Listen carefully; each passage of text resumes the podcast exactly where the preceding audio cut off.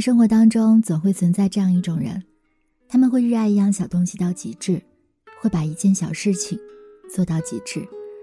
比如，有的朋友会编很漂亮的头发，会做很好看的美甲；还有的朋友会织很可爱的围巾，会种很美的花花草草。他们对于自己喜欢的东西，就会努力的去学去做。而我觉得，愿意使他们这样做的原因，归结于对生活本身的热爱。因为只有真正热爱生活的人，才会对一件别人眼里的小事由衷的伤心。他们对每一样东西都挑选的仔细认真。把每一件自己喜欢的事情，都做出仪式感。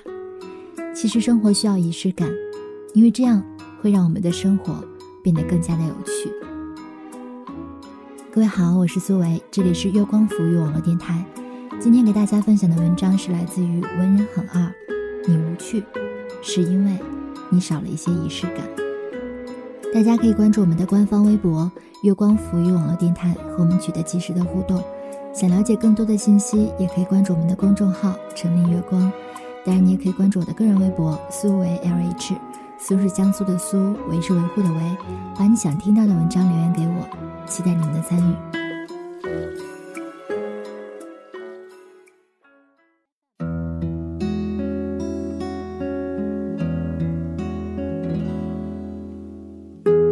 前段时间看了电影版的《小王子》。然后我又把圣埃克苏佩的原著翻出来温习了一遍，里面讲的是一个小王子驯养了一只等爱的狐狸，可是两个人对于仪式感的理解非常的触动人心。小王子在驯养狐狸后的第二天去看望他，狐狸说：“你最好每天在相同的时间来，比如说，嗯，你下午四点钟来，那么从三点开始，我就感到幸福了。”时间越是临近，我就越感到幸福。到了四点钟的时候，我就会坐立不安，我就会发现幸福的代价。但是如果你随便什么时候来，我就不知道在什么时候该准备好我的心情，所以应当有一定的仪式感。可是，仪式是什么？小王子问道。这也是经常被遗忘的事情。狐狸说：“嗯，它就是使某一天与其他的日子不同，使某一个时刻与其他的时刻不同。其实大多时候，生活的确是平淡无奇，又匆匆忙忙的。仪式感早就被人们轻易的抛出脑后。每晚下班回家，从冰箱里随便翻出点食物，就凑合着一顿晚饭。”忙着给孩子泡奶粉、换尿布，早就没了什么心思过纪念日。房间里到处是随意乱丢的衣物，周末宅在家里，连头发也懒得洗。生活被过成了一潭死水，我们还不停的抱怨它的无聊无趣。而仪式感对于生活的意义就在于，用庄重认真的态度去对待生活里看似无趣的事情。不管别人如何，一本正经、认认真真的把事情做好，才能真真正正发现生活的乐趣。就像一位智者说的：“你千万别想在麦当劳旁边的十字路口找到上帝。”是啊，一个敷衍了事、平淡无趣的态度，怎么能期待拥有一个趣意盎然的生活呢？有一回，我跟着小姨和我小侄女去听一场小型的音乐会。出发前，小姨硬是要求我换上正式的小礼服，我小大小题大做。小姨有点生气地说：“你能不能认真点，有点仪式感？就你这个穿破牛仔裤的态度，能好好听一场音乐会吗？”等到音乐会中途，我才发现，小姨的话并没有错。我附近好几个着装随意的孩子，已经开始东倒西歪，窃窃私语。甚至小打小闹了，而那些和我小侄女一样穿着礼服的孩子，却正襟危坐，投入认真的欣赏，和身边同样盛装出席的父母一样神采奕奕。所以你看，生活本身就摆在那里，它呈现出什么样，完全取决于你自己的心态。仪式感能唤醒我们对于内心的尊重，因而也能去尊重生活。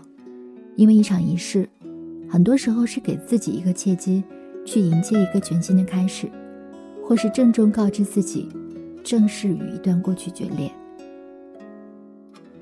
去年夏天，给一位新婚的闺蜜当伴娘，前前后后帮着张罗了好多事宜，深感准备一场婚礼的操劳。仅仅是从婚纱的挑选，就涉及到面料的好坏、腰线的差别、样式的设计。反复试穿、修改与定做，而伴娘服的确定需要挑好几位伴娘都有空的时间一同试穿，还有请柬的设计、教堂的确定、婚宴的试吃、蛋糕、乐队、摆花等等，都要在下班时间和周末一一操心，简直是一项浩大的工程。然而就在婚礼当天，当我看着闺蜜伴随着音乐款款走进教堂，由父亲托付给丈夫。在教堂中央彼此宣誓、交换戒指的那一刻，我突然理解，之所以所有的仪式的付出都是必要的，都是值得的。人们需要仪式感来表达内心的庄重与情感。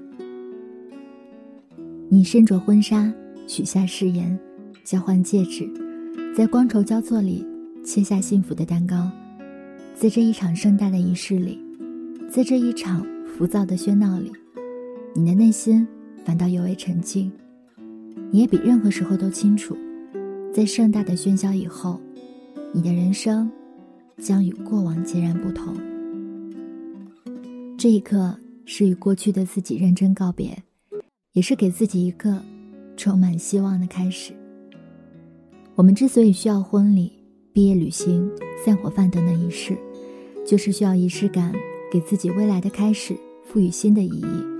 或者让自己和过去做一个正式的告别。其实我们都知道，明天早上醒来，一切还是一样。上班高峰的地铁还是会拥挤不堪，早点摊的味道还是那样一成不变，孩子还是会在夜里哭闹，工作和作业还是会摞成一堆。只是我们需要一个仪式，需要一个。可以和你说再见，一个可以正大光明的跟过去决裂，一个似乎可以逼着自己做一些改变的时刻。很喜欢村上春树创造的一个词语“小确幸”，是指微小而确实的幸福，持续时间三秒钟到一整天不等。村上列举过他的很多小确幸：一边听勃拉姆斯的室内乐。一边凝视秋日午后的阳光，在白色的纸糊拉窗上描绘树叶的影子，在鳗鱼餐馆等鳗鱼端上来的时间，独自喝着啤酒，看着杂志，闻闻刚买回来的布鲁斯兄弟棉质衬衫的气味，和体味它的手感。在我看来，所谓的小确幸，很大程度上就是对待生活的一种仪式感，一贯认真有趣的态度。和对待生活里看似无趣的小事儿，体悟到生活本质中小小的、不易被发掘的乐趣。这让我想起影片《小森林》里的女主角柿子，因为不适应东京的喧闹生活，她留在了故乡小森。小村庄被大片的森林围绕，人们靠农耕为生。柿子每天自己种植、收割，因时节和心情决定今天要做的食物。阴雨连绵的冬日，就用火炉的余温烤制温香暖糯的面包；凉爽的秋天，在收割之际，捣好捡来的山核桃，做一份香喷喷的核桃饭便当；酷暑当头的夏季，就在忙完农活的傍晚，做一锅冰镇的米酒。掉落了一地的果实，只能慢慢腐烂，拼命长大结果，到头来却覆水东流。好可怜，把你们做成果酱吧。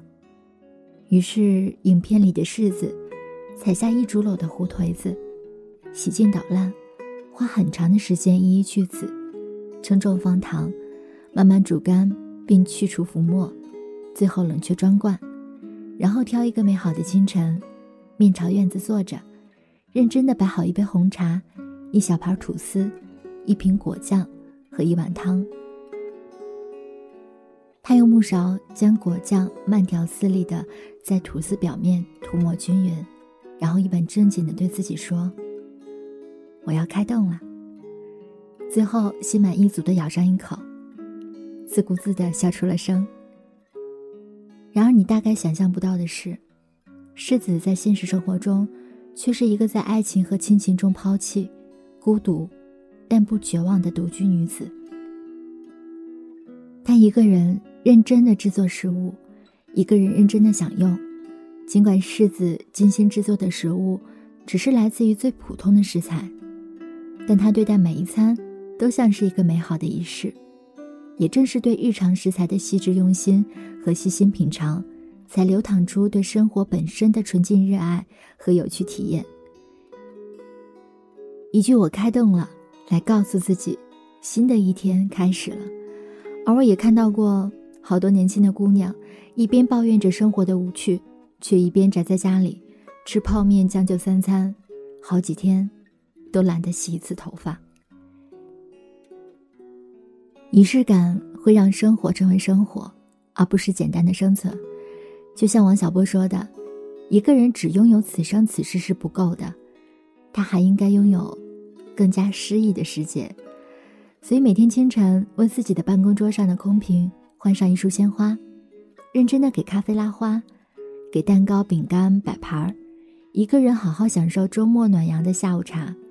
每周抽一天时间为自己做一顿饭。将洗好的衣服、床单晒在阳台，把家里打扫得干干净净，再换上一种新的香氛味道。就像村上说的：“如果没有这种小确幸，人生只不过是干巴巴的沙漠而已。” I see trees of green.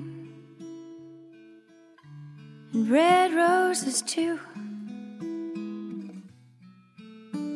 See them bloom for me and you.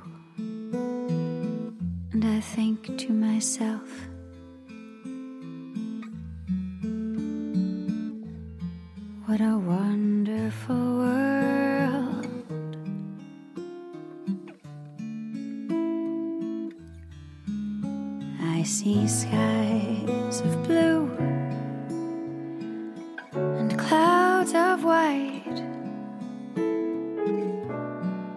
bright, blessed day, the dark, sacred night. And I think to myself, what a wonderful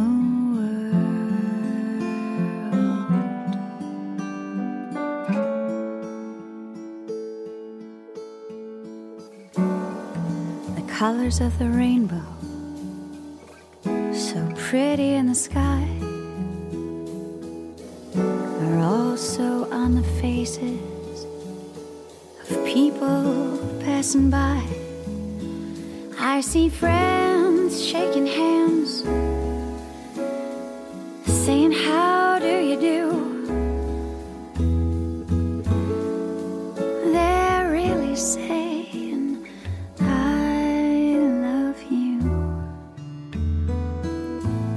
hear babies cry. I watch them grow.